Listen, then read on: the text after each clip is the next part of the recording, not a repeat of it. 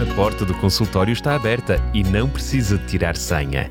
Entre e ouça as orientações dos nossos especialistas em Medicina Geral e Familiar.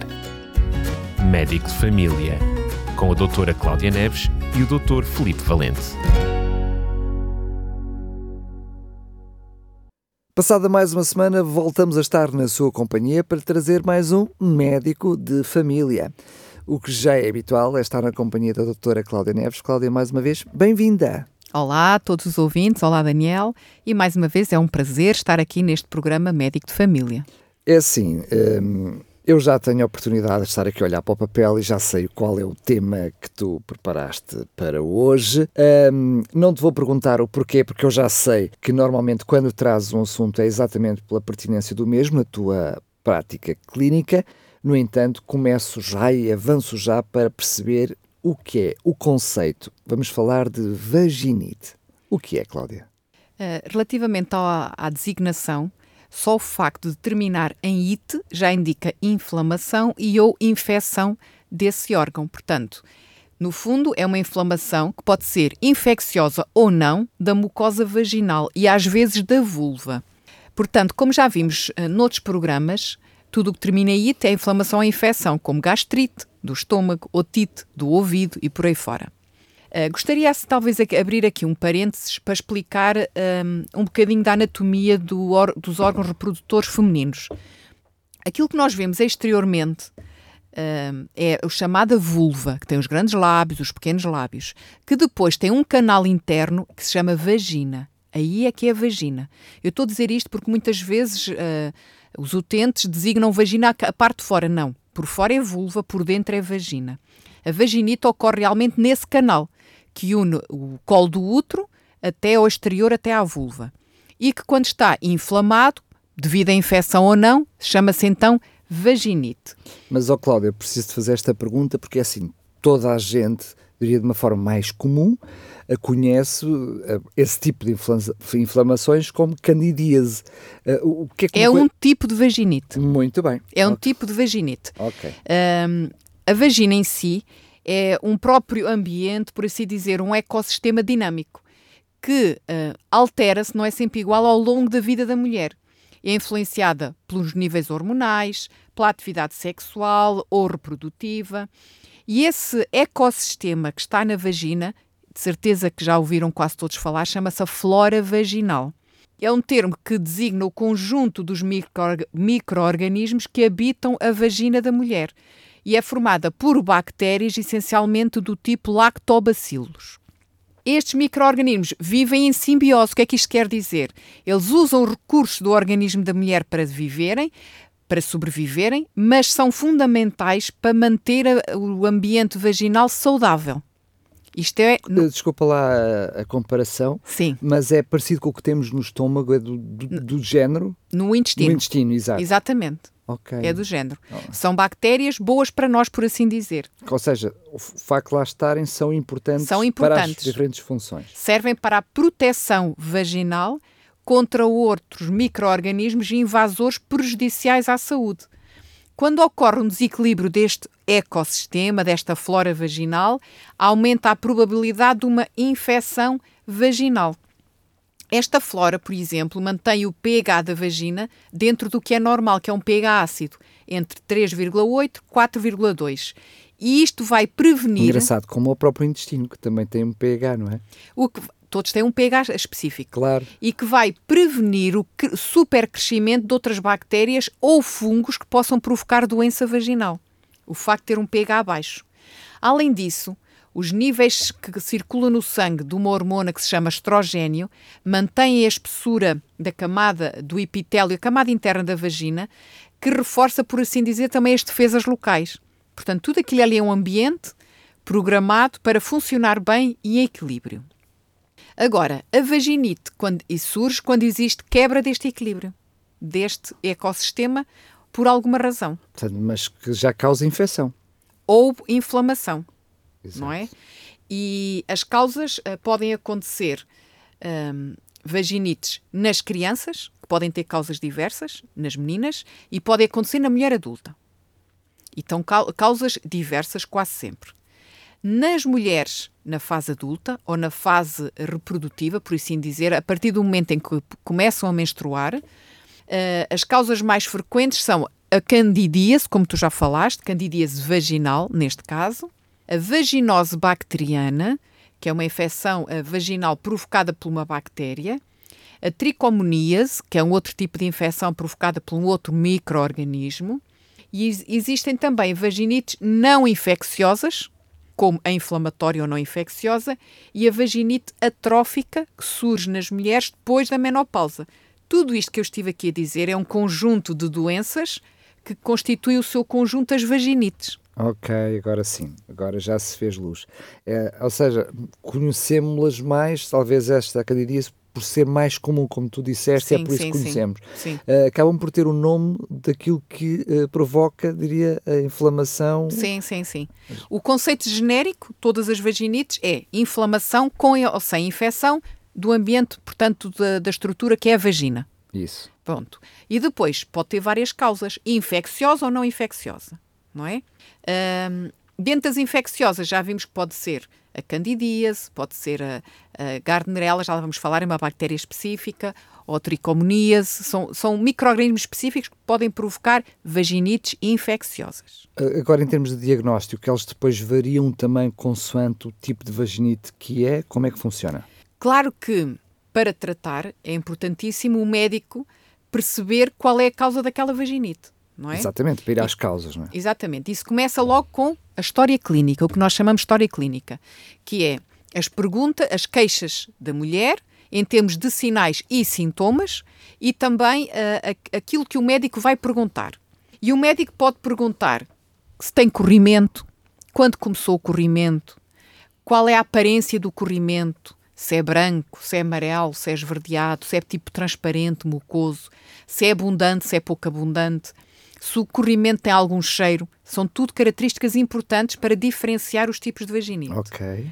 Se tem a chamada comichão ou prurido, que é a mesma coisa, se tem ardência, se tem dor, a sensação de queimação, que às vezes as senhoras dizem isso. E que se confunde muitas vezes com infecção urinária, não é? exatamente, é importante especificar.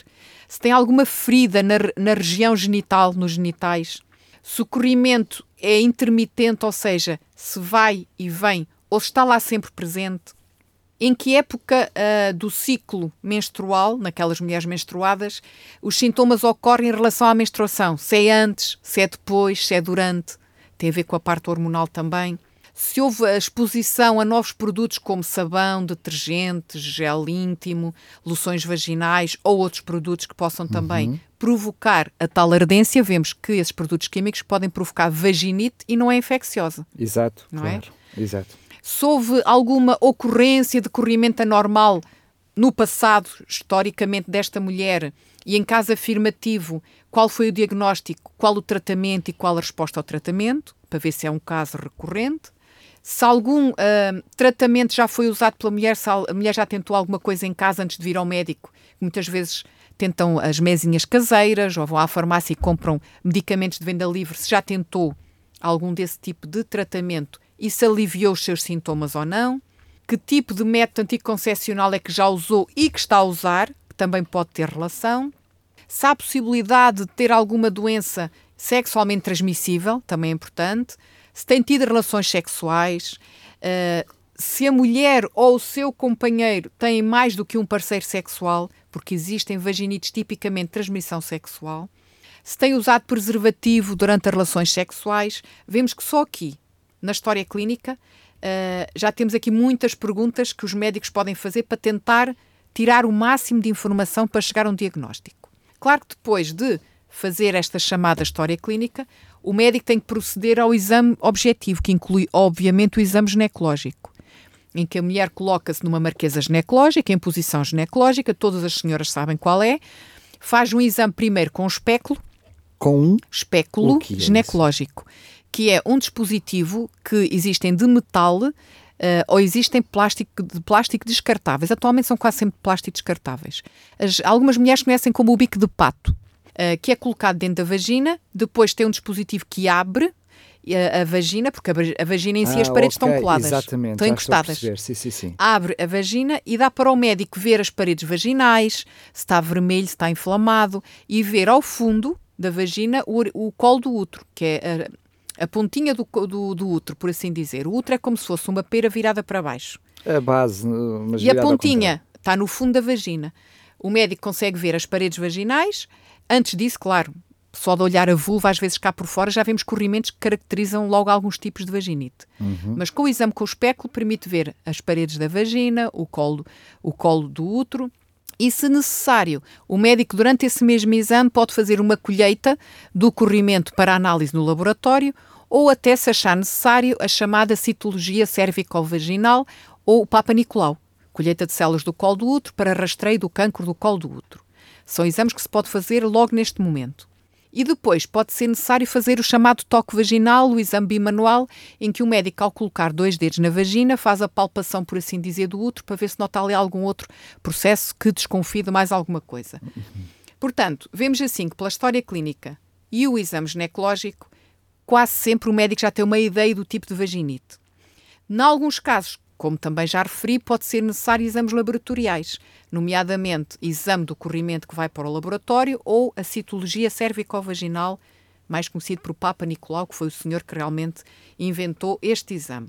Se necessário, muitas vezes, para o tratamento das vaginites, não é necessário o exames laboratoriais. Então, mas já agora deixa-me fazer esta pergunta e desculpa lá, porque é realmente o assunto que eu tenho uh, ignorância total.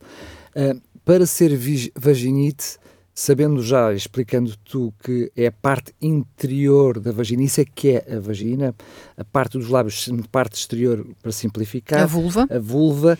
Se, se uh, um, tiver sintomas na parte da vulva, ou também ardor, ou alguma coisa assim do género, pode não ser vaginite, ou a vaginite pode estender-se para o exterior. A vaginite pode também uh, causar inflamação na parte da vulva. Ok. Ou a mulher pode ter também um problema na vulva e não ter na vagina. Por isso é que é importante o médico ver o exame objetivo, okay. não é? Porque hum, muitas vezes as senhoras têm queixas e às vezes elas próprias têm dúvida até se é das vias urinárias, neste caso da uretra, Exato. ou se é de, da vagina. E aí é importante realmente o médico fazer o exame objetivo para ter a certeza da localização. E é verdade, há vaginites que podem dar também inflamação da vulva no exterior. Exatamente. Muito, muito bem. Sabendo que tem a ver com bactérias, enfim, alguma coisa que entra uh, em contacto e que acaba por reagir, uh, imagino que a questão da higiene será, uh, enfim, algo muito importante na prevenção. Mas o que é que, que conselhos é que nos podes dar para prevenir, enfim, que é tão abrangente, é abrangente, portanto, sim, uma vaginite em geral. Podem ser infecciosas ou não infecciosas. As transmissíveis, é, pronto, pode ser, pode ser mais complexo, mas o que é que é possível fazer? Uh, partindo logo do próprio conceito de vaginite em geral, nós vimos que é essencial manter ali a flora vaginal. Ou seja, é importante manter tudo o que seja dos cuidados íntimos para manter essa flora intacta, porque o desequilíbrio dessa flora é que pode gerar realmente as vaginites. Manter a região genital limpa e seca é importante para evitar irritação e alterações no equilíbrio destas bactérias que são boas para nós. Não se deve lavar muitas vezes ao dia. Há mulheres que caem na geneira de quando estão com esta sensação de ardor e de mal-estar vaginal, lavarem-se várias vezes ao dia. É pior. Não lavar mais do que uma vez por dia. Não, não, usar sabões. Quando dizemos sabão, inclui gel íntimo, inclui gel duche, inclui sabonetes. Sabão em geral, aquilo que lava, não muito agressivos, porque destrói também as bactérias da flora vaginal. Usar, portanto, sabonetes suaves, sem cheiro, e é importante enxaguar só com água e secar completamente. Porque, por exemplo, os fungos adoram umidade. É uma zona que convém estar seca. No exterior, claro, não vamos estar a limpar por dentro a vagina, não é? Claro. No exterior. Importante, como nós vemos, nós temos flora normal, ou seja, bactérias normais ali na vagina, assim como temos no digestivo, no, portanto, no reto, por sua vez, no ânus. E então é importante, na nossa limpeza e na nossa higiene íntima, não o fazermos de trás para a frente. Isso, ah, ok, já estou a perceber. Sempre que vamos limpar, vamos à casa de banho, seja para defecar ou para urinar, é importante uh, limpar de frente para trás. Mas eu diria que isso, desculpa lá a pergunta, mas é, é quase básico na higiene da mulher, eu diria. Mas temos que ensinar. Crianças, é o que eu estou a dizer, Ensinamos é, desde pequeninas. desde pequeninos. Desde é. que começam a ir à casa de banho, é Claro. verdade. Para impedir que haja contaminação da vagina pelas bactérias fecais, Claro, exatamente. não é? Ah, e muitas vezes não só com a vagina, mas até pela uretra e depois as infecções urinárias. Por isso é que é importante nas mulheres limpar e lavar de frente para trás. Vemos aqui pequenos conceitos para evitar realmente e coisas que podemos fazer em casa. É importante também eh, evitar o duche íntimo. Eu acredito que muitas das mulheres já não fazem isso. O que chama duche íntimo é a lavagem dentro mesmo do canal vaginal com água e às vezes com produtos antissépticos ou sabonetes líquidos. Eh, o duche mesmo para dentro da vagina.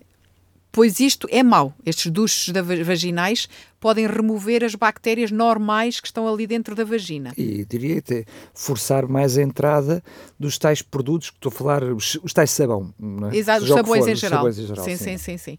E, e que vai aumentar o pH, portanto, reduzir a acidez, aumentando assim a probabilidade das infecções, não é? E claro, Até, até porque penso eu que esses produtos não estão indicados para o interior, não é? só estão indicados para o exterior. sim, Portanto, sim. podem até ser. Pode entrar um bocadinho durante a lavagem, mas quanto menos, melhor. Claro. E claro, praticar sexo o mais seguro possível. O que é que isto quer dizer? O ideal é ter um parceiro sexual. Ponto.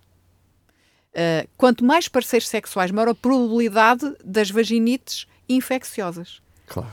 E se nós realmente eh, temos um compromisso com o nosso parceiro, eh, claro, se é o nosso companheiro de longa data, confiamos nele, tudo bem. Agora, alguém que conhecemos há pouco tempo, é importante. eh, eu estou a dizer isto talvez agora para as adolescentes, mas infelizmente às vezes também na idade adulta. Temos a certeza de com quem estamos relacionados intimamente. Porque passam-se muitas infecções por sexo realmente, por ter relações sexuais desprotegidas Claro. e que podem ser evitadas se realmente usarem preservativo. Mas mais do que usar preservativo, como eu disse, é ter relações sexuais com um parceiro e quanto mais tarde na vida, melhor. Ou seja, é aquilo que é para o resto da vida. Está comprovado que são as mulheres que menos infecções têm, menos problemas têm nesta área. Espera, eu, eu percebi só parcialmente o que tu disseste. Tu disseste só com um parceiro eu entendo. E quanto mais tarde, melhor. Portanto, Iniciarem a atividade sexual. Portanto, de volta dos 80 seria bom. Não. Quanto mais tarde, melhor. Mas, por exemplo, eu percebo que hoje em dia as jovens seja- mal conhecem um rapaz, querem ter relações sexuais, ou eles, ou elas, ou os dois. Deviam adiar ao máximo, porque o relacionamento de um casal, a sexualidade não é o mais importante. É é importante as pessoas conhecerem-se. Deveria ser o culminar. É, é, é um complemento, por assim dizer.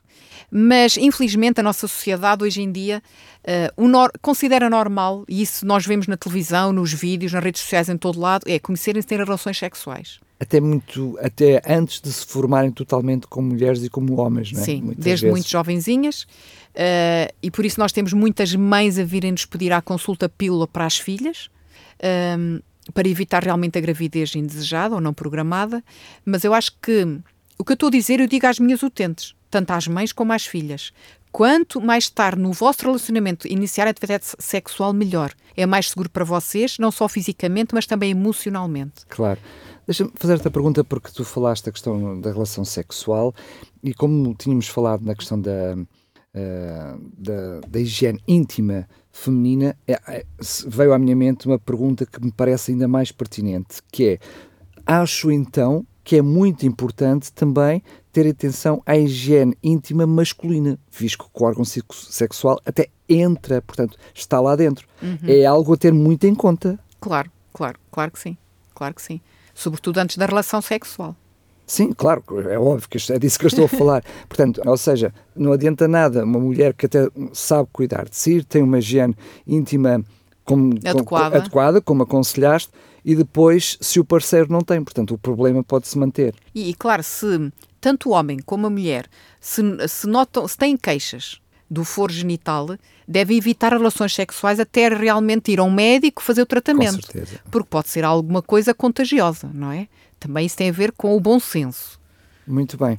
Ah, eu não sei se já terminaste esta parte, mas tu mencionaste no início do nosso programa, ainda temos cerca de oito minutinhos e meio, que ah, havia, portanto, ah, a das crianças e havia a das mulheres. Portanto, tu fizeste esta separação. Uhum. Uh, estas das crianças, estas vaginites das, nas meninas, é alguma coisa diferenciada para haver essa separação? É, é menos frequente, felizmente, uh, pelo menos na minha prática clínica. Não tenho estatísticas acerca disto. Um, e claro, as causas são normalmente diferentes, felizmente. Ah, por isso é que há esta separação. Sim, isso. sim. Ok. Uh, mais frequentemente nas meninas, uh, a infecção é provocada pela flora vinda do trato gastrointestinal, do ânus. Pela falta de higiene, porque não aprenderam os tais cuidados de higiene quando vão fazer xixi ou quando vão defecar ou até no, no seu banho ou na sua higiene íntima. E, claro, como via anal vaginal, podem apanhar uma vaginite por aí. Outro aspecto que pode acontecer nas crianças é dos produtos do banho, dos sabões, uh, que podem causar inflamação, e vemos que só a inflamação já é vaginite, e a menina queixa-se que arde, que incomoda. Claro.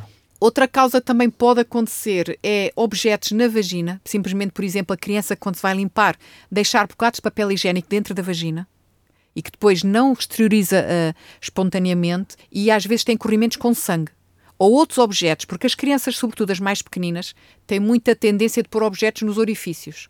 E pode ser no ouvido, pode ser no nariz e as meninas pode ser na vagina. Exato. E, portanto, isso causa também vaginite. Ok. Uh, infelizmente, também podem acontecer nas crianças vaginites infecciosas transmitidas por adultos. Uh, e, claro, quando há suspeita disso, há que suspeitar logo de abuso sexual, uh, que, que leva às infecções sexualmente transmissíveis, incluindo a tricomonias, a vaginite tricomonial, nas próprias crianças. Mas isto já é um outro caso e mais complicado e mais complexo, mas pode acontecer. E já agora, estou a lembrar também no, no caso das crianças, porque são mais descuidadas, é possível também algum tipo de vaginite através das casas de banho públicas? Uh, não é assim tão frequente, porque okay. a criança não vai colocar, normalmente, a vagina no objeto. Exato. Claro que é importante nós ensinarmos as nossas crianças como se comportarem para se protegerem e evitar hum, a sujidade das, das, das casas de banho públicas, por assim dizer, não é? Evitar sentarem-se, que é difícil quando são pequeninas, temos nós que assegurar em peso sobre a sanita. Um, evitar mesmo sentar mesmo com papel, o ideal, o, o conselho mais seguro é evitar sentarem-se numa casa de banho pública. Claro que só as mais velhinhas depois é que conseguem fazê-lo sozinhas para se manterem realmente uh, a fazer as suas necessidades sem contactar, sem contactar a sanita, não é?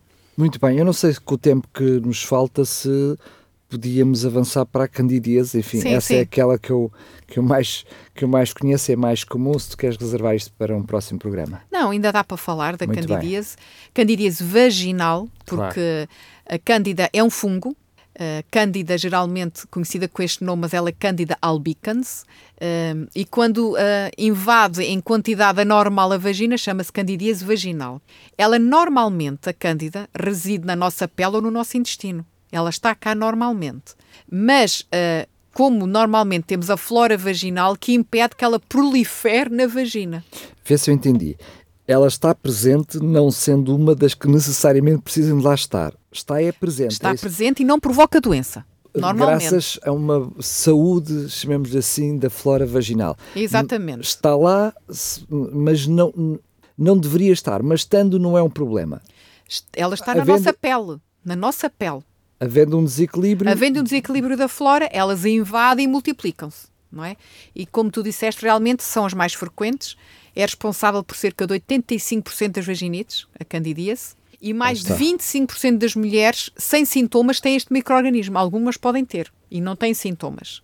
Mas existem circunstâncias da vida como a gravidez, o uso de antibióticos, a pílula, diabetes, sobretudo diabetes descontrolada, se a, se a mulher está imunodeprimida por alguma razão, sistema imunitário em baixo, são condições muitas vezes associadas à cândida, ou seja, a cândida é um oportunista, não é? Outros fatores. Já lá está, encontra uh, condições, condições para... é. às vezes. Um, uh, eh, a mulher pode andar à procura de razões para ter, não é? E afinal de contas, ela já, até já lá estava, sempre lá esteve. Não é? Outros fatores implicados são a alteração do pH vaginal, por exemplo, que acontece muitas vezes na semana antes da menstruação, a diminuição da circulação de ar que é importante arejar a zona genital, como por exemplo usarmos sempre tecidos sintéticos ou calças, calças de ganga apertadinhas. É importante então, arejar, os, usar saias, os, vestidos. Os pensos higiênicos também não vão ajudar nisso. Não, não é? andar sempre de pensinho diário também.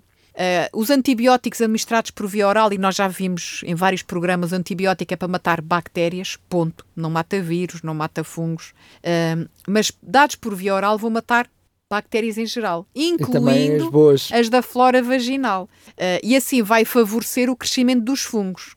Ou seja, o, o uso de antibióticos por via oral aumenta o risco de candidíase. Quais são os sinais e sintomas da candidíase? O mais frequente é corrimento tipo iogurte, as mulheres dizem mesmo isto, ou tipo coalhada, branco, e comichão ou ardência na zona da vagina e cá por fora também na vulva. Mas isso é uma candidíase vaginal. Sim, correto. Estamos sempre a falar disso. Sim, hoje. sim, sim. Mas é, hum, é, é gravada ou é o normal? É o mais comum. A mulher queixa-se de comichão e corrimento branco tipo iogurte. É o okay. mais comum. Um, e o corrimento, aliás, a comichão ocorre em 90% dos casos de candidíase. 90%. A comichão é, é muito característica da candidíase. Uh, pode ocorrer a, a, comichão sem o corrimento e ser na mesma candidíase? A mulher pode não notar o corrimento exteriorizado porque é em pouca quantidade, mas o médico, ao exame objetivo, vai ver logo lá. Ah, já entendi. Porque Agora ainda é em sim. pouca quantidade. Já percebi então. Sim. Eh, já me aconteceu mais que uma vez. As mulheres queixam-se de comichão, eu vou fazer o exame ginecológico e vejo lá o típico corrimento. Nós já vemos tantas vezes que já conhecemos. Exato, não é? é mesmo entendi. branco, está nas paredes vaginais assim aglomerados e também no colo do útero. Uhum. Como é que se faz o diagnóstico? Voltamos sempre ao mesmo. A história clínica, as queixas da mulher, que já referimos, o, o médico faz o exame e quase sempre é suficiente, não é preciso nenhum exame laboratorial para confirmar o diagnóstico. Só se realmente houver dúvidas, não é? O tratamento hoje em dia é de venda livre, e muitas das mulheres já tiveram tantas candidíases, já estão habituadas, vão à farmácia, queixam-se e compram. De venda livre, não é preciso receita médica. E são antifúngicos tópicos. O que é quer dizer tópicos? Colocados naquele local. Neste caso, vaginal. Uh, é colocado na forma de creme, ou óvulos vaginais ou comprimidos vaginais. Existem as várias formas. Existe para um dia, para seis dias, existem várias formas de tratamento. Ou seja, essa, desculpa lá a expressão, automedicação acaba por ser mais ou menos aceito, desculpa lá a minha sim, expressão, sim, sim. Pela, pela prática e pela frequência com que ocorrem, é isso? Sim, sim. Ok, sim, entendo. Sim. E que as próprias Mas farmacêuticas... Estar pode estar errado. Uh, porque leva ao outro extremo. Já me aconteceu mulheres com queixas vaginais diferentes de candidíase, vão à farmácia, elas próprias pedem o antifúngico e fazem e não resulta. Porquê? Porque não era fungo. Mas aí, não resultando, recorrem, a, recorrem ao, médico. ao médico e Exatamente. acaba por resolver. Okay. Terem atenção que uh, os óleos presentes nestes antifúngicos enfraquecem os preservativos e os diafragmas à, à base de látex, utilizados na proteção anticoncepcional. Eu vou-te pedir que repitas, porque é muito importante o que estás a dizer. Uh, na constituição de alguns destes antifúngicos tem óleos que diminuem a eficácia do látex como preservativo aos diafragmas. Ou seja, diminui a segurança dos mesmos. Como método anticoncepcional. Ou seja, não ter relações ou Era... usar outro método contra, contraceptivo. Não é? Eu ia-te fazer essa pergunta. Ainda há pouquinho mencionaste que uma situação desta, eu diria, para além do desconforto, coitada da senhora, para além do desconforto, um, pode ainda trazer, agravar a situação. Exatamente. Portanto, o ideal era não, ter, não, não existir relações sexuais. Porque durante a relação até agrava os sintomas, a sensação de comichão e ardência. Estava a ser, sim, sim. exatamente. Mas mesmo havendo, eu até diria que mesmo... Um, a correr tudo bem, ou seja, o produto não trazer, enfim, eh, menos eficácia para o preservativo, o, só o facto de ser plástico também, imagina uma coisa que já está emaciada, que já está inflamada, inflamada eh, também assim só vai provocar eh, mais queimadura ainda, portanto, uhum. certamente não vai melhorar, não é? Sim, vai criar mais desconforto. Claro. Então. Em alguns casos, mas é claro, em alguns casos e sempre mediante prescrição médica, podem ser necessários antifúngicos orais em comprimidos uh, e só são vendidos mediante receita médica. Esses sim, só sobre receita médica. Como evitar a candidíase? Claro que uh, existem mulheres com elevado risco, por exemplo, como já vimos aqui, as diabéticas. Se por, algo, por alguma razão uma mulher precisa de um antibiótico, por exemplo, durante muito tempo, uh, ou mulheres têm muitas candidíases, aí para prevenir pode ser necessário o tal antifúngico oral para ajudar a prevenir, como prevenção. É importante, mais uma vez dizemos, manter a vulva seca, usar roupas folgadas, de algodão, não usar constantemente pensos diários uh, e com isto ajuda assim a prevenir as candidíases vaginais. Muito bem. Uh, eu penso que mencionaste tudo, que, que abordaste todo o assunto. Não sei se ainda há alguma coisa que queres acrescentar. Claro que temos mais vaginites, mas fica para o próximo programa, não é? Ah, ainda não terminou aqui. Sim, vamos ainda ter a oportunidade de falar sobre hum, outros tipos de vaginite. Agora sim, Cláudia, fica aqui então a promessa. Lembro para si que nos está a ouvir que se não ouviu na totalidade do programa, ele estará disponível em podcast em radiorcs.novotempo.pt. Agora sim, Cláudia, mais uma vez, muito obrigado e até ao próximo programa. Até à próxima. A porta do consultório está aberta e não precisa de tirar senha. Entre e ouça as orientações dos nossos especialistas em Medicina Geral e Familiar. Médico de Família, com a doutora Cláudia Neves e o doutor Felipe Valente.